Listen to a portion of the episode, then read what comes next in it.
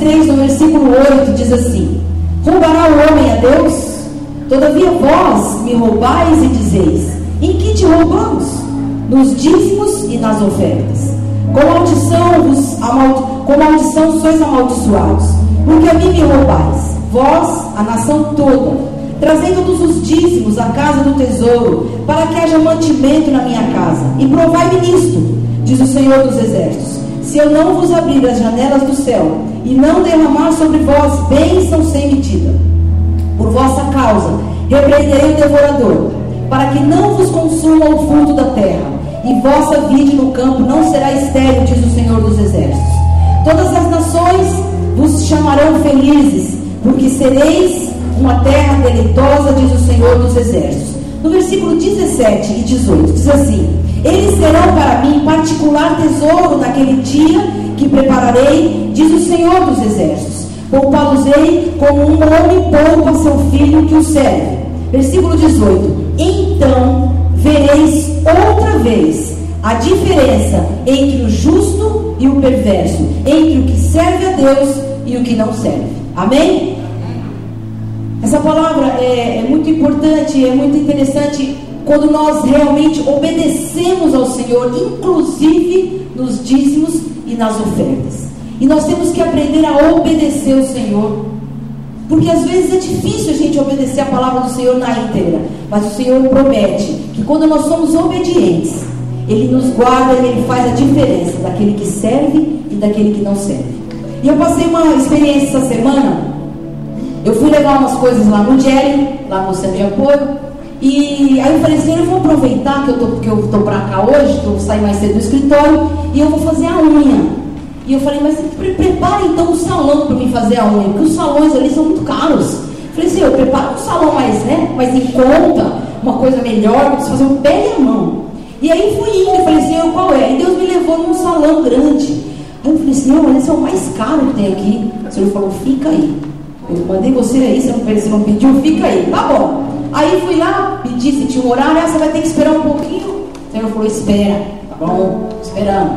Aí comecei a fazer e tal. E a manicure, que estava fazendo a minha mão, não parava de falar. Falava, falante, falante, e ria, e falava, não sei o que, tal, lá, tal.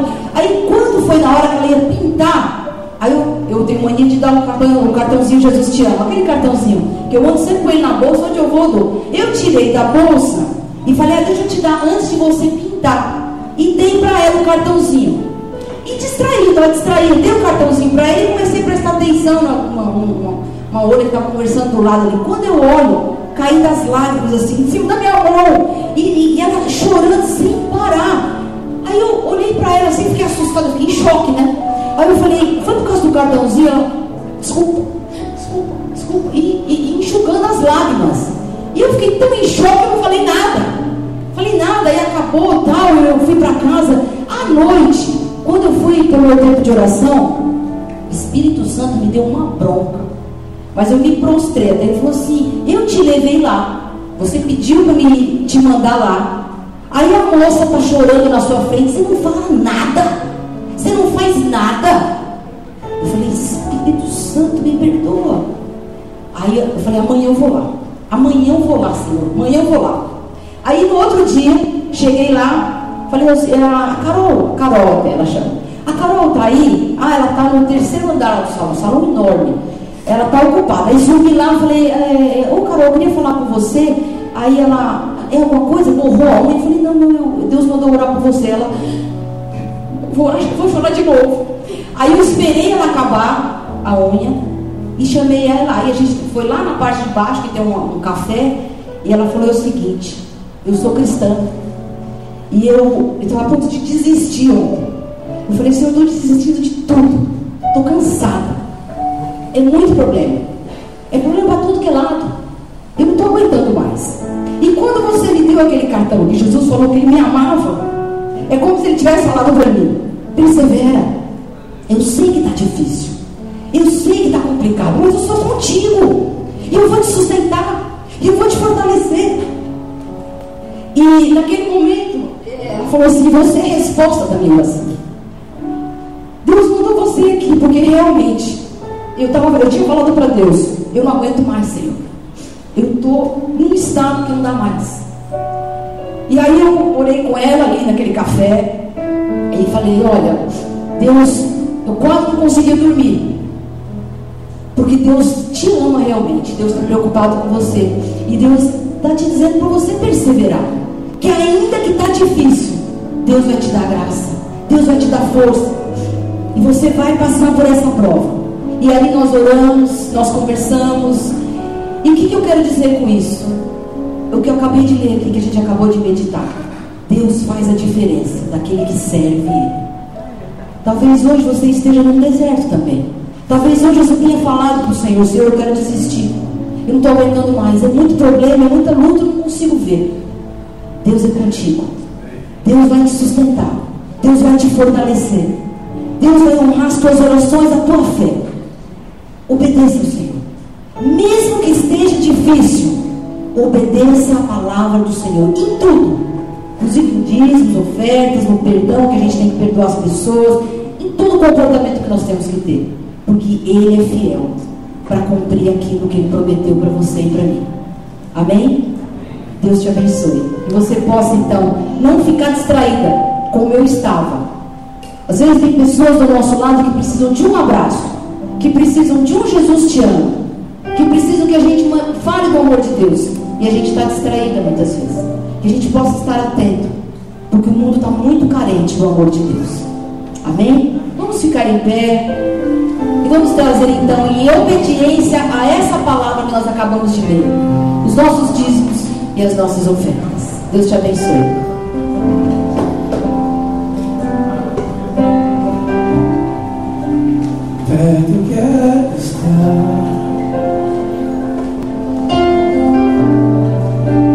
Junto aos teus pés.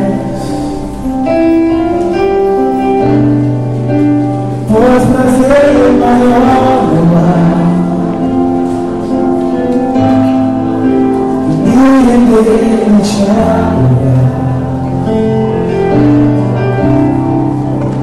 Tudo que há em mim.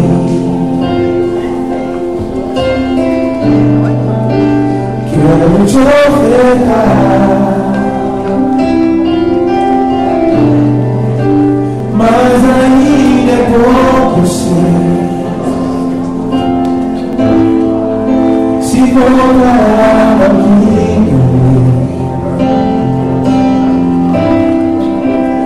Eu sou apenas servo, teu amigo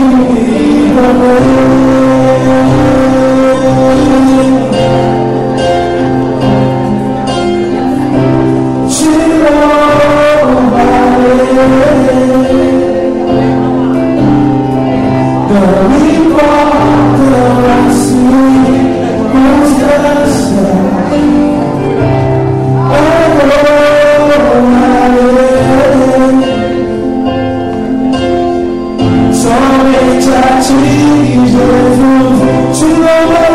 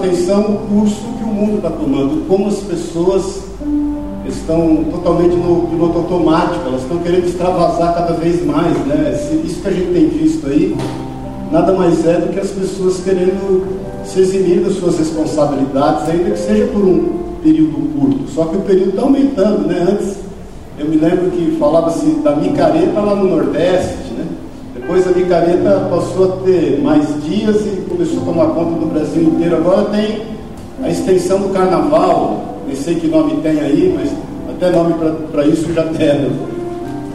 É, mas o que eu quero chamar a atenção a vocês, queridos, é que o mundo, você sabe, ele está de cabeça para baixo. Agora tá, esse ano é um ano, eu estou compartilhando isso porque é algo que me levou a refletir o que nós vamos meditar juntos hoje.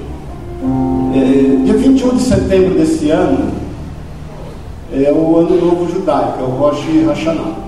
Hashanah, Hashanah. Vai cair no mesmo dia do Ano Novo Muçulmano. No Ano Novo Judaico nós vamos entrar no 5.777.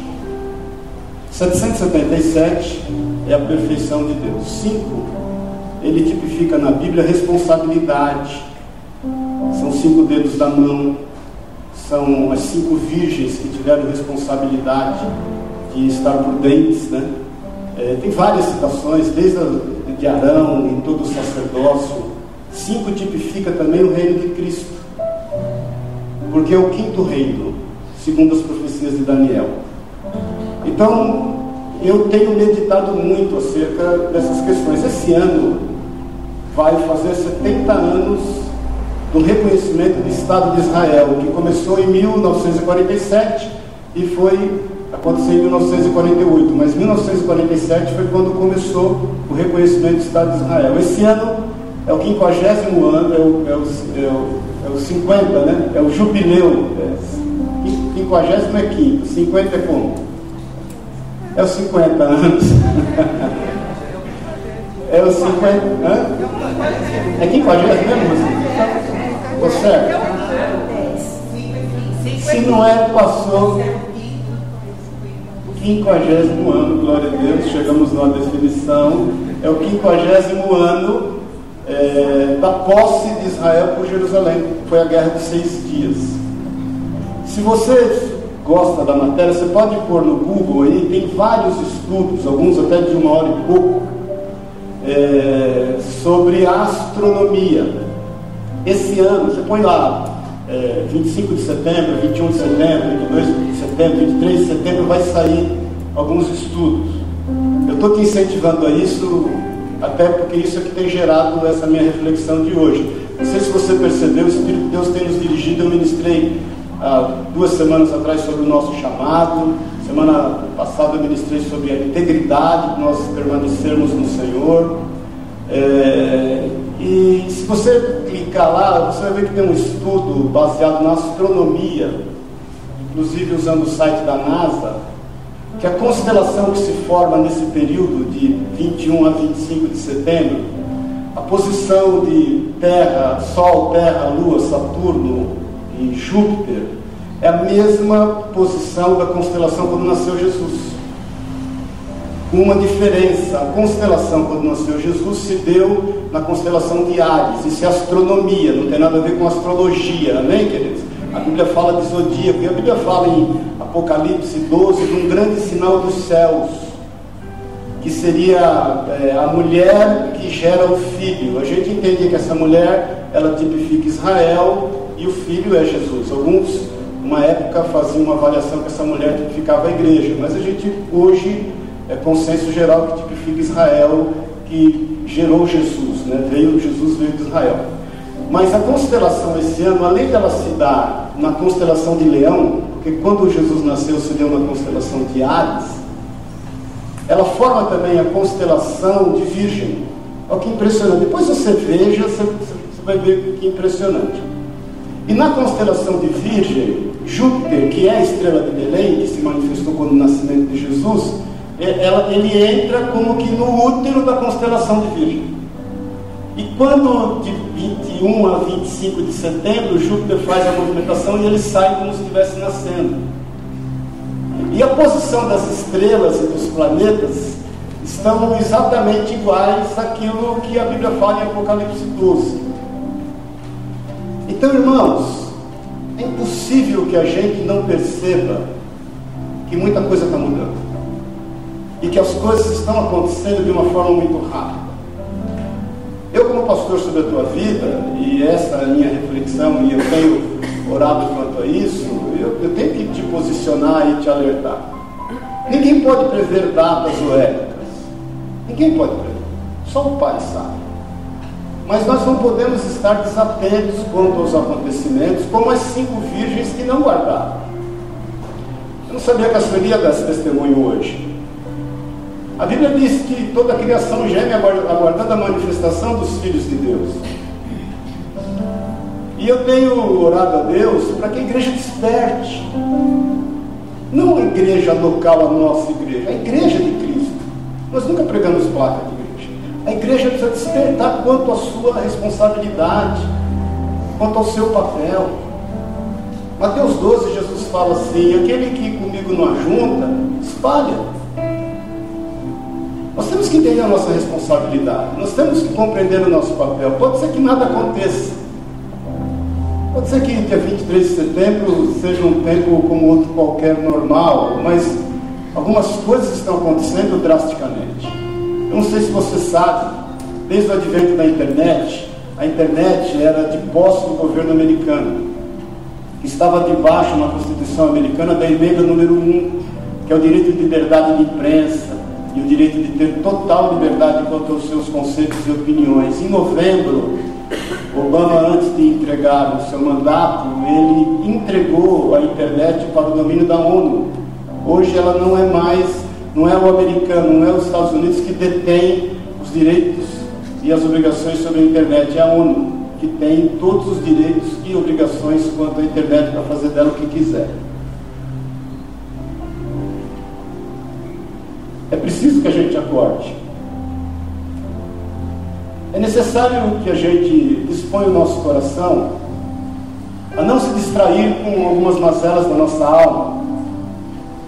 Eu vou ministrar algo essa manhã acerca disso, como que os apóstolos eles perseveravam, né? A gente sabe que haviam quatro pilares para a igreja, na realidade cinco, um invisível, porque eles perseveravam na doutrina dos apóstolos, eles perseveravam na comunhão, eles perseveravam no partir do pão e eles perseveravam na oração. É isso que compõe as quatro colunas da igreja. E a quinta coluna, e se você for perceber, quando Deus dá o projeto do tabernáculo para Moisés e quando as, as, as tábuas eram colocadas de forma vertical, elas, elas tinham um buraco no meio delas que ela, é, perdão, ela, elas tinham um encaixe, eram quatro encaixes que sustentavam o tabernáculo. E elas tinham um buraco no meio delas que ficava invisível aos olhos de, todo, de todos e que juntavam essas tábuas do tabernáculo. E nós sabemos que esse, esse lastro invisível, isso que segura invisivelmente a casa de Deus é o amor. Então a igreja ela foi fundada, pautada sobre esses cinco pilares, quatro bem visíveis e palpáveis e um extremamente invisível e intangível que tem mais valor do que os tangíveis. Então, meu irmão, eu só estou compartilhando isso com você e nós podemos depois conversar é, pessoalmente acerca disso, se você quiser, porque isso que me levou à reflexão dessa manhã. Algo precisa ser feito. Isso é de responsabilidade nossa. Nós estamos muito preocupados em em encher o céu com os nossos desejos, com os nossos pedidos. E nós estamos pouco preocupados em encher a terra com as virtudes que Deus nos deu e nos capacitou. Existe algo a ser feito. Esse testemunho da Sueli é do Espírito Santo. Vem exatamente naquilo que Deus tem inclinado no meu coração. As pessoas estão sedentas, querido. E o Senhor é claro, buscar em primeiro lugar o reino dos céus, a sua justiça e as demais coisas, as demais coisas, não estejais ansiosos quanto aquilo, quanto ao que é a vez de vestir, ou que é a vez de comer, porque Deus sabe que necessitais de todas estas coisas. Amém, queridos?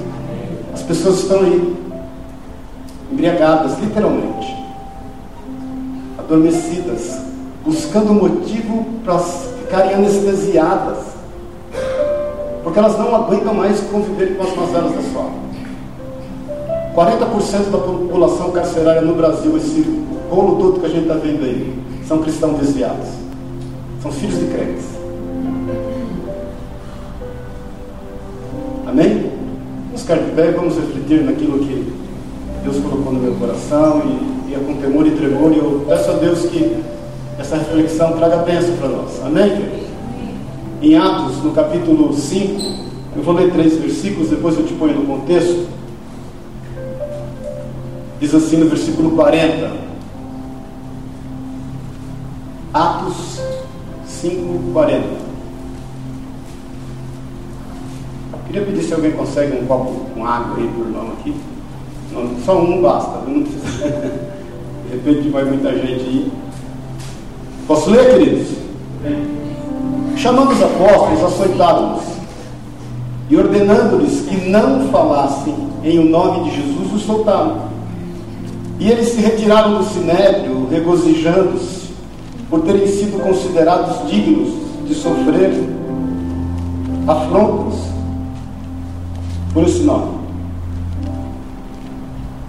Todos os dias no templo, e de casa em casa não cessaram de ensinar e de pregar Jesus, o Cristo. Amém? Vamos orar. Pai querido, obrigado, Jesus, por esta manhã. Obrigado por sermos teus filhos. Obrigado, Deus, porque nós não viemos aqui para uma reunião casual. Nós não viemos aqui para um ajuntamento solene.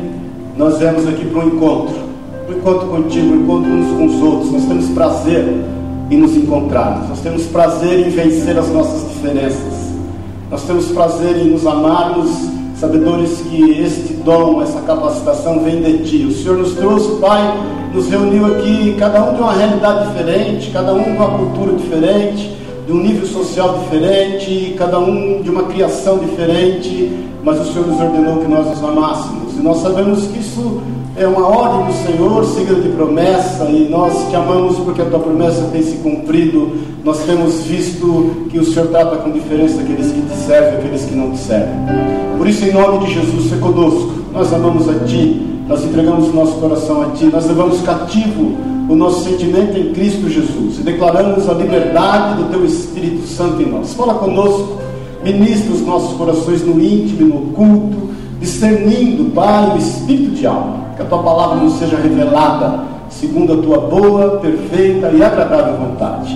Nós declaramos a liberdade do teu Espírito Santo em nós, em nome de Jesus, Senhor. Quero te agradecer por esses queridos que estão nos visitando. O Senhor ministre também o coração de cada um de nós, Pai, de cada um deles especificamente. O Senhor nos trouxe aqui com propósito e nos conduza a fazer a tua vontade. Em teu nome, Jesus. Amém. Amém. Amém. Pode sentar-se. E em meio a esse, essa reflexão toda, queridos, esse, essa mudança rápida, eu, eu, tenho te falado, antes a gente, eu sou de uma geração que a gente falava futuro era 50 anos, né? Depois futuro passou a ser 20. Ou quem é aqui da 2020, uma Espaço, lembra? Nós já estamos lá. Nós já chegamos. Hoje futuro são 5 anos. Quando se fala, vamos fazer um planejamento futuro, vamos falar por cinco anos, porque muda tudo tão rápido, as mudanças, né? E a gente está aí cada vez mais se distraindo, a tecnologia ela, ela, ela uniu os homens e os distanciou, né? A gente está mais conectado e está mais distante. É impressionante, porque hoje é, eu, eu sempre, eu, eu já falei aqui, eu não cumprimento mais aniversário de ninguém por Facebook. Se você tem essa expectativa, pelo menos quanto a mim, você vai frustrar, porque às vezes você deixa de cumprimentar um, cumprimentar o outro, irmão magoa, fica chateado. Eu prefiro, quando lembro, também é todo dia que eu entro no Facebook, que é uma bênção para lembrar, e ligado, prefiro ligar. Prefiro até ligar do que, e prefiro receber uma ligação do que um WhatsApp. Porque o WhatsApp é mais rápido, você manda um áudio, até falar alguma coisa e ora a Deus para o corretor de texto não mudar aquilo que você teclou, porque a mensagem pode chegar totalmente diferente do que aquilo que você queria expressar, mas é um caminho mais rápido. Tudo é mais rápido. Tudo que existe hoje é para nos distrair, você já percebeu? É para o tempo passar mais rápido. Não querendo ser nostálgico, mas sendo, que eu tenho que me controlar na minha nostalgia, eu, quando menino, 5, 6 anos de idade, onde eu morava, muitas vezes mais acabava a luz do que tinha, mas era tremendo quando acabava a luz, que meu pai acendia uma lamparina, que era um, um, um paviozinho no meio de um copo, esses copos americanos de café aí, eh, tinha lamparinazinha com óleo, ele acendia, pegava o violão e ficava tocando. Eu, ele, minha mãe, meu irmão, torno daquela velhinha ali, e o tempo passava de forma que tinha qualidade. Tudo que a gente faz hoje é para querer ganhar tempo. Eu sei por mim, querido. Hoje a gente é de uma geração já, e nós que estamos vivos e já tem a geração Y, que é o chamado Omnichannel, né? Então a pessoa hoje, todas as gerações, elas estão conectadas em todos os meios. Então é comum você estar no WhatsApp ou no Facebook, alguma coisa, mas também está vendo alguma coisa na TV. Se o computador estiver ligado, você também está vendo um vídeo no computador. E se tiver outro acesso, também está mandando e-mail para alguém e também está de olho. Então, é, é, o estar ligado, existe até um estudo, inclusive de varejo, para aproveitar melhor esse omnichannel o quanto as pessoas estão totalmente interligadas, mas na realidade, se a gente fizer uma reflexão, isso para nos distrair, para que as coisas passem com mais pressa. A impressão que eu tenho é que nós estamos todos os dias rasgando os nossos dias.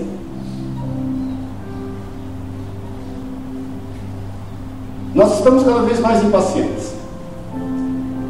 E cada vez mais olhando para que o relógio passe porque inconscientemente a gente talvez não esteja satisfeito com o momento que a gente está vivendo.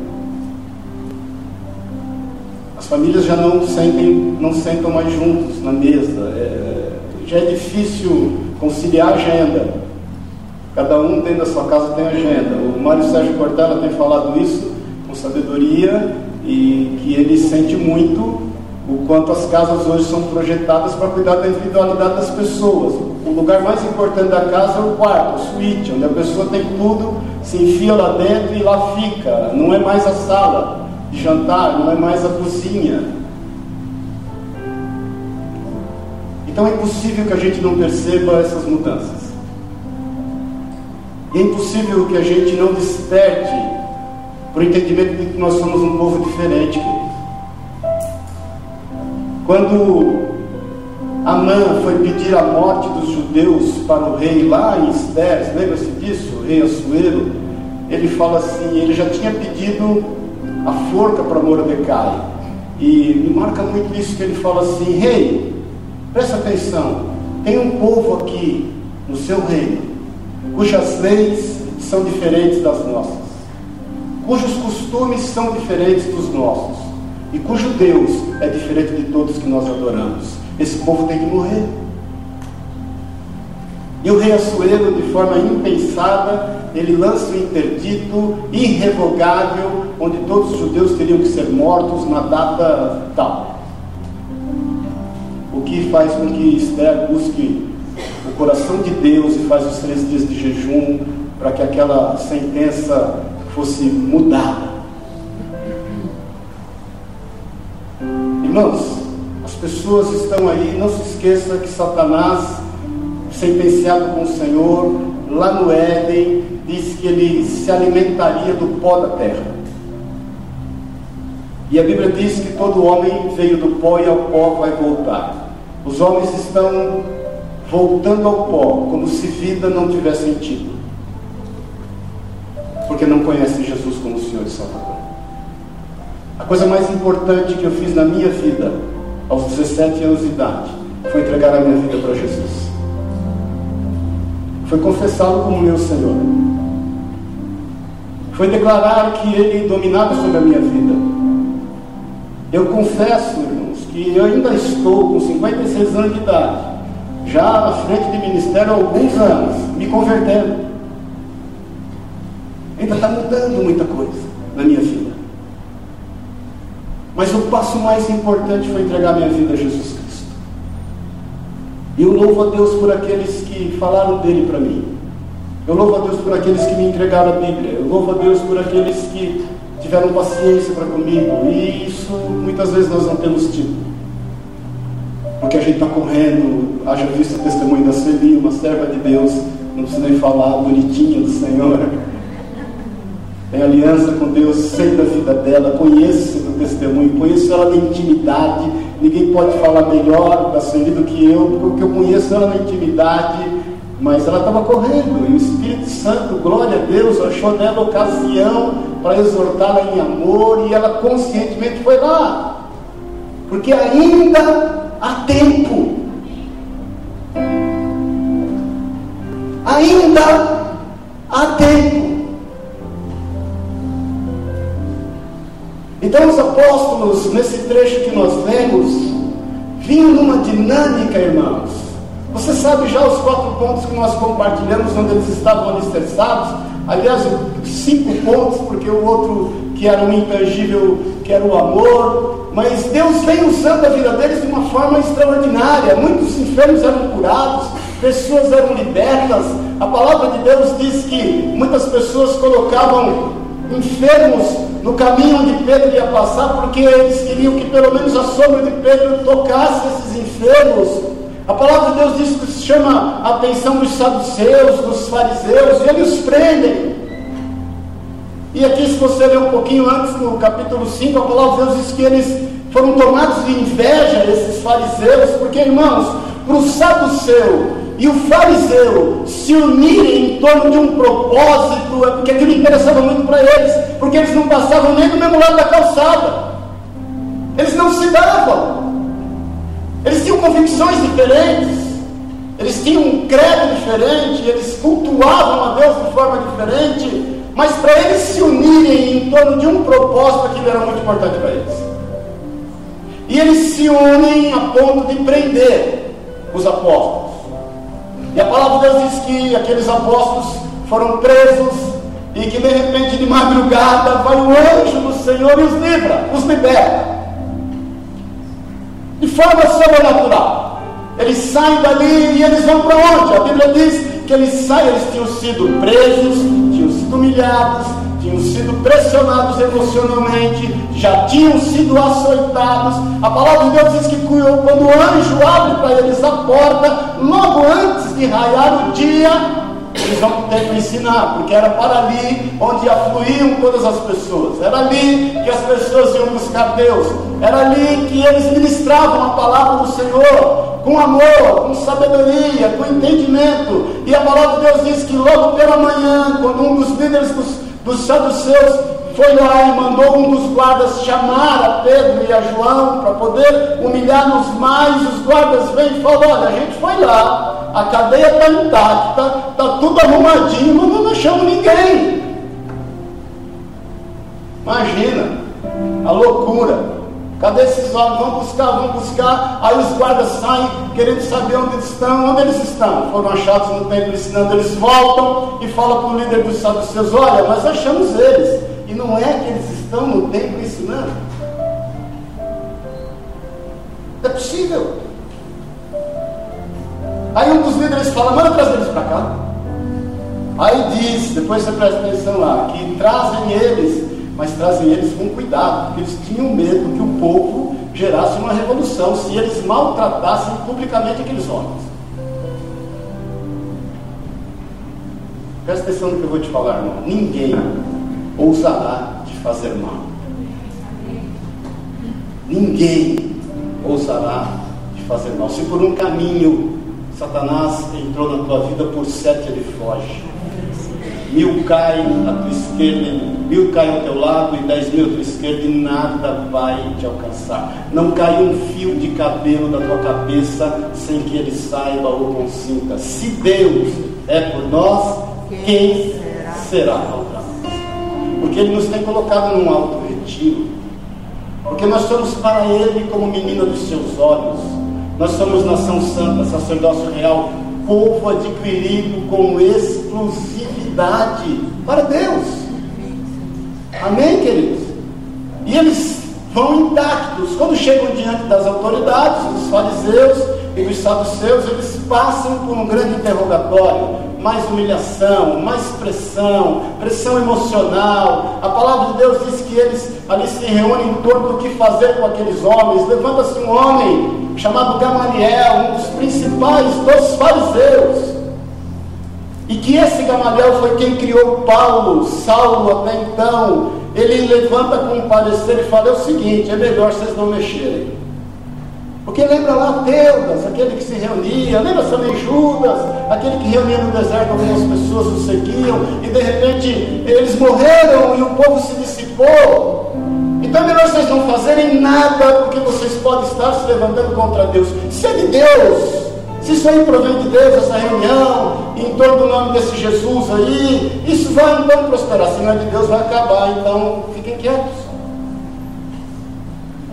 Gamaliel acerta e erra, né? ele acerta quanto ao parecer e erra quanto à comparação de Jesus com Teudas e com aquele Judas Bajonas que estava lá no deserto. Aí a Bíblia diz, um pouco antes que nós lemos, que eles então reúnem aqueles apóstolos e resolvem açoitá-los mais uma vez. Uma sessão de açoite do fariseu, querido, eram 40 açoites menos um, 39 açoites. Por que 40 menos 1?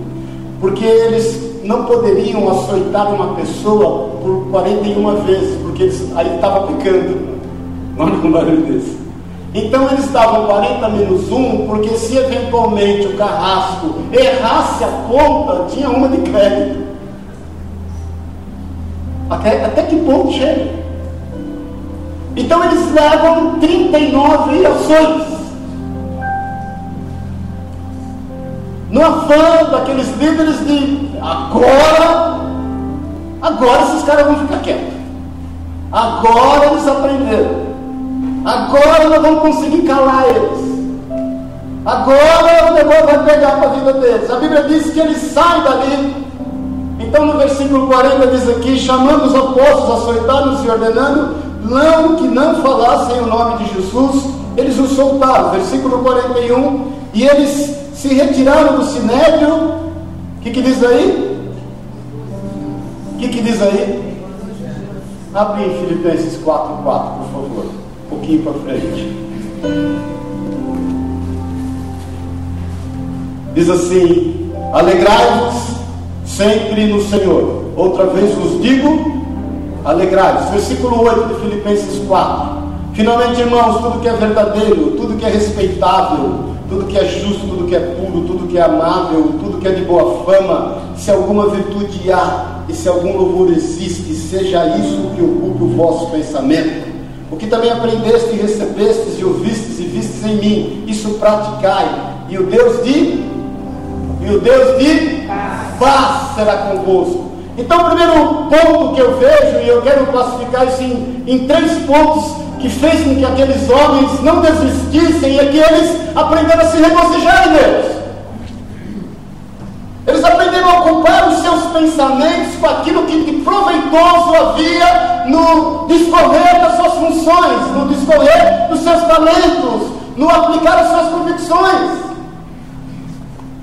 Eles aprendendo a se regozijar, o coração deles sempre foi tomado de paz a despeito daquilo que eles viam e conviviam. Irmão, quem já foi moleque aqui, ou menina arruaceira, sou pisca, não precisa confessar. Quantas vezes você foi pego, pego em flagrante, que um erro lá que você fazia, que você sabe que a tua mãe não gostava, teu pai não gostava, e se apanhou, levou uma surra, ficou de castigo, foi posto para pensar por conta daquilo, lembra? E quantas vezes você sai do castigo e praticou a mesma coisa? Paz o Senhor. Você foi castigado e mudou no mesmo dia.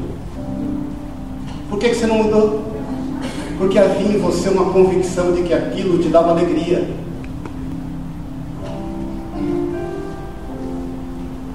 Irmãos, nós não somos homens naturais. Eu tenho um cachorrinho lá que nós adotamos, o 12. É 12 porque foi adotado 12 de março, vai fazer um ano agora. Eu fico olhando o jeitinho dele lá. Tem coisa que a gente. Ontem o Pedro, Pedro já deu um samba nele várias vezes para ele não fazer xixi num lugar, mas ele dá uma distraída, ele dá uma empolgada, às vezes ele fica meio ansioso, ele vai, faz xixi naquele lugar. Porque ele é natural, ele é um bicho. Ele não tem sobre ele controle, discernimento, ele não tem o Espírito de Deus que manda na mente dele, no cérebro dele. Eu tinha um cachorro lá em Pouso Alegre, por 12 anos ficou conosco, depois morreu, um pastor alemão, e a senhora sabia como eu estava chegando em casa, e eu morava, minha nossa casa lá lá ainda, uma rua sem saída, um murão bem alto com um portão, não dá para ver nada dentro, mas eu não sei como esse cachorro sentiu o cheiro e que dava a hora, não importa a hora que eu estava chegando, ele ia para a porta. Então se ele via que era um portão automático, ele ficava sentadinho, esperando o portão abrir. E eu morava, era uma subida, depois quem já foi para os Alegre viu lá, e aí no fim da rua era casa, não sei se ele sentiu o cheiro, o que, que acontecia, e a gente tinha uma aliança. Mas às vezes eu chegava em casa, o focinho, eu tinha o meu jardim lá, eu cuidava dele mais do que a rainha Elizabeth cuidava do jardim, cuida do jardim dela lá. E eu chegava às vezes e olhava e via o focinho dele de terra. Aí eu falava, Falcão, que que você mexeu no meu jardim? Ele já põe o rabo no meio das pernas e já ia pro canil, ficava lá escondidinho olhando para mim, porque ele não conseguia dominar-se. Nós aprendemos aquilo que é certo e errado. Nós nascemos com esse conceito nos nossos corações. O homem sabe desde criança o que é certo e errado. Haja visto uma criança de seis meses que você começa a dar papinha para ela, que bonitinho, aviãozinho, olha a boquinha, e entuxa comida, de repente ela olha para você e faz assim. Aí você fica todo lambuzado, ela, ela se encolhe, ela fala, aí fiz o que não devia. Desde criança você é assim.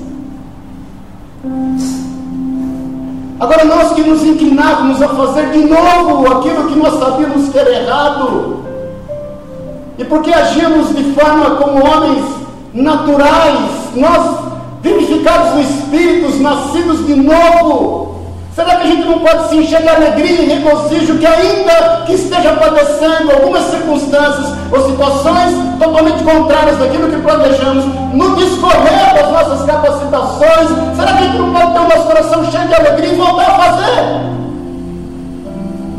Tem irmãos que já não reúnem pessoas na sua casa porque estão com medo de retaliação. Não, vai ter vai retaliação. Porque quando reúne, imagina, outro dia manifestou um demônio aqui na sala de casa, eu expulsei, e esse demônio, não, nós não estamos crendo naquilo que nós sabemos que é. Nosso coração não se toma de regozijo, de alegria, porque nós estamos espiritualmente vivendo como homens naturais. Paz o Senhor. Fala, Senhor, querido. Quem está vivo aí, diga amém. Vamos se alegrar no Senhor. Então por que você tem parado? O fazer a obra de Deus se tornou tristeza. Motivo de retaliação, de geração de problema. Se você, como homem e mulher de Deus, está identificando alguma coisa errada na tua casa, unge ela, unge seus filhos, Unge o que Deus te deu, que Deus, e tem alegria.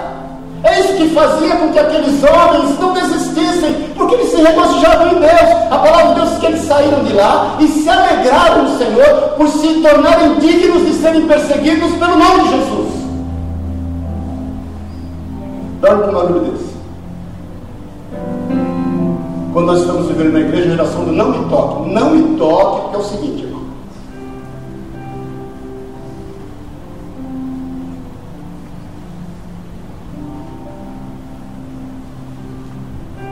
tudo que é bom, tudo que é agradável, tudo que é de boa fama, se alguma virtude há, que isso ocupe a nossa mente, e o Deus de paz vai se manifestar na nossa vida. Não retroceda. A palavra de Deus diz que Deus não se agrada daqueles que retrocedem. A palavra de Deus diz que aquele que lança a mão do arado não pode olhar para trás. Existe algo a ser feito, querido, ainda há tempo. Nós temos que nos regozijar e nos alegrar naquilo que nós fomos chamados para fazer. A palavra de Deus diz que os anjos queriam essa honra, e essa honra foi dada a nós, os filhos dos homens. Nós que temos autoridade e temos poder para poder anunciar as boas novas, falar do amor de Cristo, declarar que Ele é vivo, declarar que a despeito daquilo que nós temos vivido, nós não mudamos quanto às nossas convicções. Nós que nos alegramos em fazer arte, em fazer bagunça, e coisa seja lá o que for, e que mesmo assim nós tornávamos a fazer, nós somos transformados, nós não somos mais homens naturais, nós somos vivificados no Espírito, nós já temos consciência daquilo que nós não devemos fazer, daquilo que nos faz mal, nós também temos consciência daquilo que devemos fazer. O praticar o parte do fruto do Espírito, bondade e benignidade. Não tem como nós sermos bondosos se nós não formos benignos, se o nosso caráter não for cheio de querer fazer o bem. E a despeito daquilo que possa ocorrer, a gente não desista, porque a gente se alegra a gente se alegra em ver vidas transformadas, restauradas, em ver pessoas quebrantadas, em ver pessoas que voltam para o caminho do Senhor, em ver pessoas que o encontraram como o Senhor e Salvador, em saber que esses nomes estão arrolados nos céus, estão como os nossos. Nós não sabemos o que pode acontecer esse ano, ano que vem, ou sabe-se lá quando, nós sabemos que algumas coisas estão acontecendo, que o Senhor vai cumprir a sua palavra com interesse, que Ele vai fazer com que tudo aconteça segundo aquilo que tem profetizado, que vai chegar esse dia. Jesus fala em Mateus 24 acerca do fim dos tempos, e logo em seguida ele dá duas parábolas, a das virgens e a dos talentos. E logo em seguida ele fala do grande julgamento. E a gente preocupado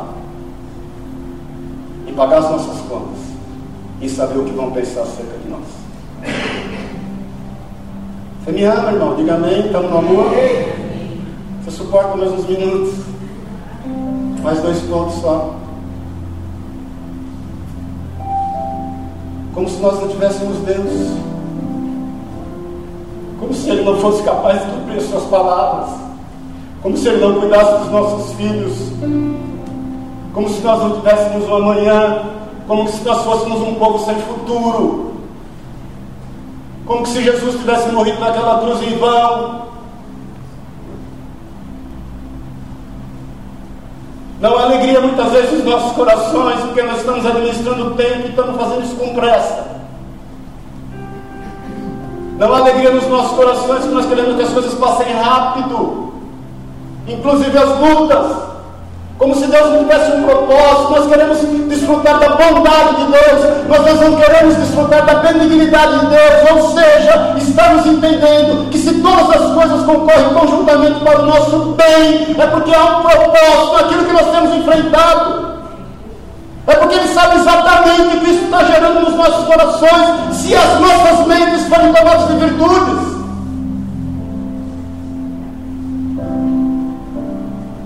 Queremos a bondade dele, mas queremos fugir da sua benignidade.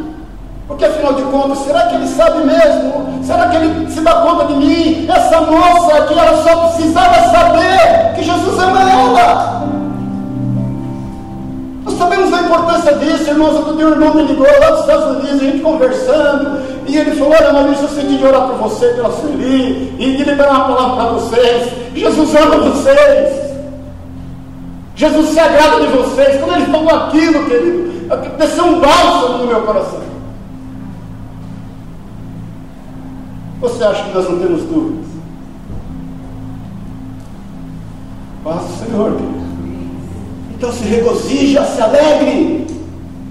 Entenda que é um propósito, a permissividade de Deus, Ele sabe exatamente. Falei sobre isso domingo passado. Não é tentação que venha sobre nós que não seja humana, mas Ele é fiel. E abre uma porta para que por ela você escape. Um versículo antes, que é o versículo 12 de 1 Coríntios 10, ele fala: aquele que está em pé, cuide para que não caia. Desperta, querido. Porque essa responsabilidade nos foi entregue. Porque nós estamos muito não me toque. Porque o irmão A, porque o irmão B, porque o pastor não me cumprimentou, porque não sei o quê, porque está pesado demais para mim, porque o horário aqui está amarrado e quebrado e desfeito em nome de Jesus. Se algum dia alguém te falou que ia ser fácil, mentira para você. Mas se Satanás quis mostrar no teu coração que ia ser difícil, impossível, ele mentiu. Porque fácil não é, mas difícil também não.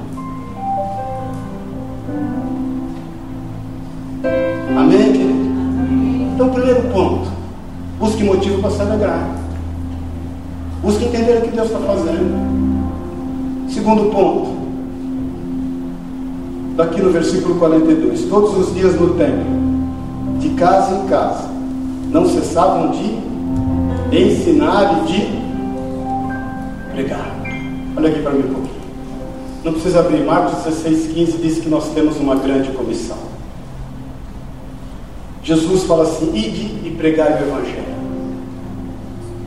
a toda criatura. Sabe por que eles não desistiam? Porque além deles se regozijarem, eles não paravam de pregar.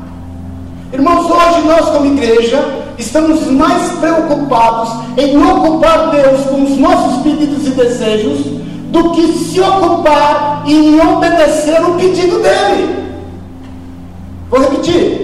Nós estamos muito mais preocupados em ocupar Deus com aquilo que diz respeito a nós, que são os nossos desejos, os nossos sonhos, os nossos projetos, e a gente quer ocupar Deus nisso. Deus como se fosse Ele um grande office Vai para cá, vai para lá, faça isso, não deixa aquilo, é o horário. Jesus, misericórdia! Do que nós estarmos se ocupando com o pedido dele. E o pedido dele é ide. E a palavra ide dá a conotação no gerúndio de indo é constante, é andando junto, é compartilhando, é vivendo diferenças, é administrando problemas.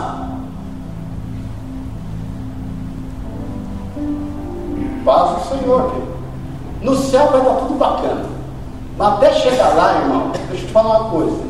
Até chegar no céu, Deus pôs essa bênção do seu lado. Fala para ele aí, você é a manifestação de Deus na minha vida aqui na terra. Fala para ele. Amém? E tem dias que não é fácil saber disso. Sabe por que eles não paravam? Porque eles não deixavam de pregar. Porque eles obedeciam a comissão. Porque eles começaram a usar dos meios que Jesus deu a eles. Eles já não usavam das práticas antigas. Eles já não eram mais pescadores de peixes. Eles não mais agiam de forma natural. Eles agiam de forma sobrenatural. Eles eram pescadores de homens.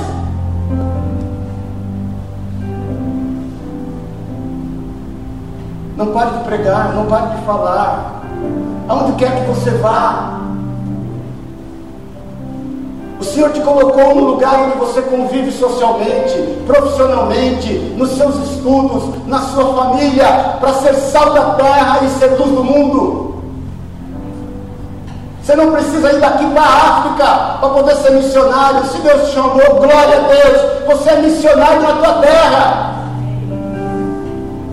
Você é missionário no lugar que você trabalha, que você estuda, que você convive. As pessoas estão querendo ver Jesus na tua vida. As pessoas querem sentir o bom perfume de Cristo através de ti. As pessoas querem ver o reflexo de Jesus através de ti. Toda a criação está gemendo. É um Jesus te ama.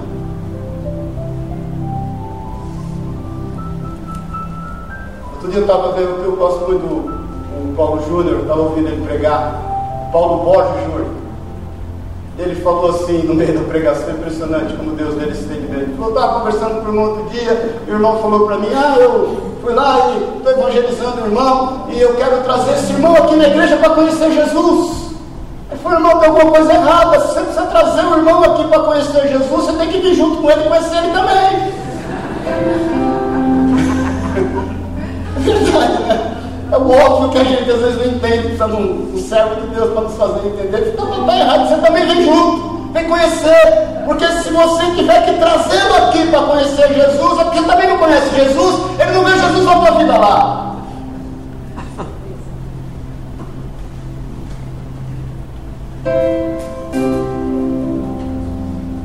Não para de pregar, querido. Essa responsabilidade é tua. E ela Nós recebemos lá os galardões dos céus, são cinco tipos de galardão. Um desses galardões é aquele que prega a palavra.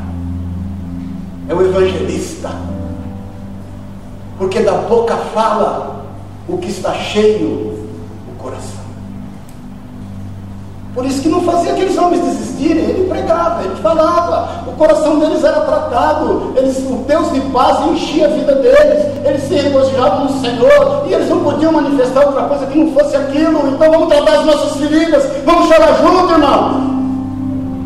Vamos gemer junto, vamos conversar, vamos resolver os nossos problemas, para que o nosso coração seja ocupado, a nossa mente tomada por aquilo que é a vontade de Deus, para que a gente não pare de pregar nem de ensinar. Desculpe te avisar, mas é o teu papel. Eu não posso deixar de falar isso para você. Jesus está voltando. E ainda há tempo. E o terceiro ponto, para terminar. Diz aqui no versículo 42 mesmo. Eles não cessavam de ensinar e de pregar o quê? Que eles não cessavam de Fala aí. Me ajuda aí. De pregar o quê? O que, que diz aí? Eles não cessaram coisa aqui, não. Jesus ou Cristo? A gente não foi chamado para pregar religião. A gente não foi chamado para discutir conceitos. Presta atenção no que eu vou te falar. Quando falta entendimento, a violência toma conta. Haja visto que historicamente já aconteceu em torno do nome de Jesus. Conceitos humanos, religiosos, partidários. Quantas pessoas foram mortas, perseguidas? O próprio Saulo cansou de fazer isso. E depois entrega o seu coração e se converte a Paulo por espontânea vontade de Deus. Foi nascido como um abortivo, diz ele. Então nós temos que pregar a Jesus, o Cristo. Não é igreja A, B, seu irmão, nós estamos, não sei se você percebeu, sem placa até hoje, e sem placa nós vamos ficar. Porque aqui não é um lugar de reunião, é um lugar de encontro, é um lugar onde a família se encontra, é um lugar onde a gente está aprendendo a ser igreja lá fora. É um lugar onde a gente se encontra para poder receber de Deus algo, para poder compartilhar, para poder viver aquilo que está em nós. Então eles não paravam, porque eles não ficavam discutindo conceitos, eles não ficavam falando, não, vai na minha reunião, não, vai na minha reunião, não, vai na outra reunião. É aquilo que eu falei outro dia acerca do filho pródigo, quando ele fala, levantar-me-ei e irei ter como meu pai. Ele não fala assim, eu vou ter com a fazenda do meu pai, eu vou lá porque a fazenda do meu pai é boa, eu vou lá porque na fazenda do meu pai o gado é melhor, não, eu vou lá porque eu quero estar com o pai, não quero saber com a fazenda. A gente só se suporta em amor, glória a Deus por isso estamos vinculados para a honra e glória do Senhor. Eu tenho o maior prazer em ser seu pastor, eu tenho o maior zelo para com a tua vida. Nós oramos por você, você pode ter certeza, você está coberto de oração, mas eu tenho o maior desejo de te exortar em amor também, porque afinal de contas a responsabilidade me foi dada. Então pregue a Jesus, o Cristo. Fale de Jesus, o Cristo, aquele que se entregou por amor às pessoas. As pessoas estão querendo aí entender como é que alguém é capaz de morrer por Ele. E essa graça foi entregue a você. Amém, irmãos? Amém. é onde me leva a entender porque que aqueles caras não paravam. O que fazia com que eles se locomovessem toda hora e dando glória a Deus. Paz do Senhor. Eu te amo, irmão. De coração. Não tem nada que me faça estar aqui que não seja amor. Nada. Não tem nenhum motivo que me faça estar aqui que não seja o amor. Não tem nenhum motivo da gente pôr a cara a tapa que não seja o amor. Há diferenças entre nós. E glória a Deus por isso. Há dificuldades nos nossos relacionamentos. Aleluia, irmão. É de Deus. Glória a Deus que nós não somos uniformes no que diz respeito à nossa humanidade. Porque aos trancos e barrancos nós estamos aprendendo a se amar estão aprendendo a se conhecer. Mas isso não pode ficar restrito a nós. Jesus disse: Na casa do meu pai há muitas não pode estar restrito a nós. Isso não pode estar fechado no nosso clube. Nós não somos um clube. Nós não estamos aqui por conta do fulano, do ciclano, do beltrano, nós estamos aqui por conta de Jesus, o Cristo. É esse amor que nos move. Nós estamos entendendo isso, irmão. Então deixa eu te falar uma coisa, não desista. Desista. Os dias são maus e os dias são breves. Mais uma vez eu te falo, não sei o que vai acontecer. Eu falei com a Sueli ontem, nós estávamos marcando uma viagem para setembro.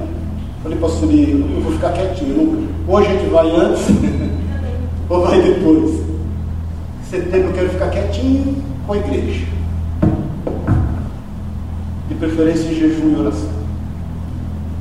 Sei o que vai acontecer. Mas eu não quero descuidar. Eu sempre preguei que eu creio piamente que nós somos a geração do arrebatamento. Piamente.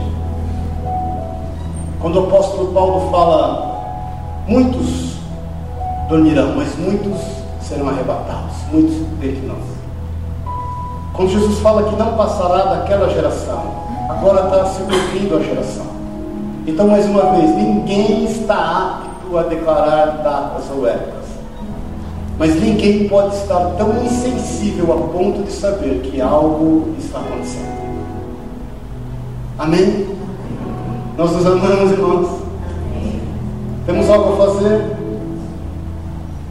Somos fiéis convictos. Há alegria no nosso coração.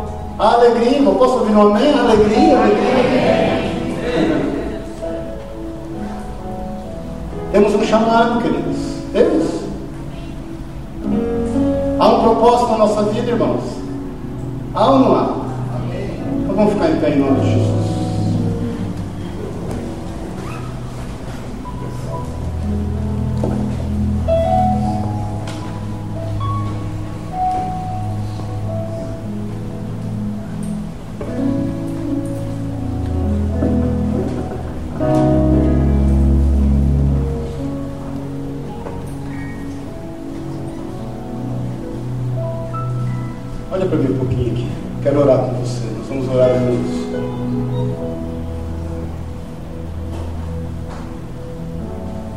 Senhor confiou nas tuas mãos uma joia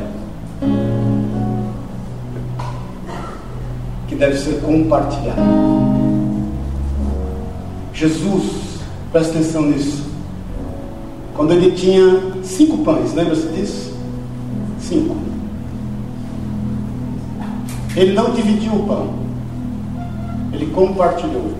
Por isso que foi multiplicando multiplicando e multiplicando. Compartilhe. O que diz respeito, eu vou liberar uma palavra na tua vida como profeta. O que diz respeito à tua vida, o Senhor está cuidando. Eu te falo em nome de Jesus. Falo em nome de Jesus com toda a convicção. Você não está aqui à toa. O Senhor não te trouxe aqui esta manhã, irmão, irmã, para sentar e ocupar lugar nessa cadeira. Eu te falo no nome de Jesus o que diz respeito à tua vida, quer no teu corpo, quer na tua alma, quer no teu espírito, quer no que diz respeito aos teus filhos, à tua família, aos teus pais, aos teus negócios, à tua carreira. Estão nas mãos do Senhor. Eu te falo em o nome de Jesus. Eu quero ser boca de Deus como profeta aqui no meio de vocês profeta é boca de Deus no meio do povo, o sacerdote é boca do povo diante de Deus. E eu estou te falando como profeta de Deus. O Senhor tem cuidado de ti. Ele te conhece desde o ventre da tua mãe. E eu não estou te falando isso para te agradar. Eu estou te falando isso para você definitivamente entender. De que Ele sabe o que diz respeito à tua vida. E o que exatamente você precisa para que você viva a bondade e a benignidade de Deus, e para que você seja capacitado a exercitar o fruto do Espírito com benignidade e bondade, com amor, com paz, com paciência, com mansidão, com fidelidade e domínio próprio. Agora faça o que você tem que fazer. Multiplique os teus talentos. Reparta o teu pão entregue o que te é disponível e você vai ver maravilhas. Busca o reino dos céus e toda a sua justiça, porque as demais coisas já estão acontecendo. Em nome de Jesus. Feche os teus olhos. Rabaxere canta las. Pai querido, vem trazer um renovo na tua igreja. Vem renovar as nossas convicções. Vem renovar, Senhor. Vem renovar, vem trazendo alegria agora. Derrama uma alegria que vem do teu espírito, um regozijo, para que de forma incontestável nossa mente, o nosso coração seja tomado por ti, os nossos pensamentos, para que o Deus de paz venha estar conosco. Senhor, a tua palavra diz que muitas são as aflição, a aflição do justo, mas o Senhor de todas o livra, é a tua palavra. A tua palavra diz que bem-aventurado é o homem que suporta com fidelidade todas as provações. Pai, estamos nós aqui, seus filhos, tu sabes exatamente o contexto de cada um, tu sabes a realidade que cada um tem enfrentado, tu sabes o desafio que está proposto a cada um, mas o Senhor é o Rei da Glória. O Senhor que é manifesto no nosso meio. É o Senhor que nos tem sustentado. Sabemos que há algo a ser feito, Pai. Que nós não estejamos, Pai, nos ligando a tempo, mas que em tempo e velho tempo nós estejamos anunciando do seu amor. Nós estejamos estejamos exalando o teu bom perfume, estejamos, Pai, em nome de Jesus, refletindo a tua imagem. Deus, em nome de Jesus, nos perdoa, nos perdoa pelas nossas distrações, nos perdoa por aquilo que nós nos temos deixado levar. Nós não queremos cometer os mesmos erros de Sodoma e Gomorra. Sodoma e Gomorra, Jesus, tu sabes, eles, o pecado deles não foi estar se entregando à devassidão moral. O pecado deles, Pai, se originou em eles estarem esquecendo da necessidade das pessoas, não acolherem os órfãos, não acolherem as viúvas, não acolherem os necessitados e se distraírem com a sua prosperidade. Nós não queremos isso. Em nome de Jesus, nos ensina, Pai, a administrar as bênçãos que o Senhor nos tem dado. Nos ensina, Senhor, a administrar os benefícios de ser seus filhos. Não permita que a gente venha se esquecer, Pai. Como o Senhor declarou ao teu povo quando eles entrassem na terra prometida, para que eles não se esquecessem de ti. Até aqui, nos ajudou o Senhor. É por isso que o nosso coração se alegra. Quantas coisas, Deus, cada um aqui já venceu. Quantas coisas, Pai, cada um aqui já suplantou. E quantas coisas mais há para ser superada. Mas é o Senhor quem nos toma pela mão direita e quem nos diz: Eu te ajudo. Rabaxerecanta, rabalabacharabás. Nerecanta, rabaxerebás. Nos coloca essa conscientização. Em nome de Jesus. Em nome de Jesus.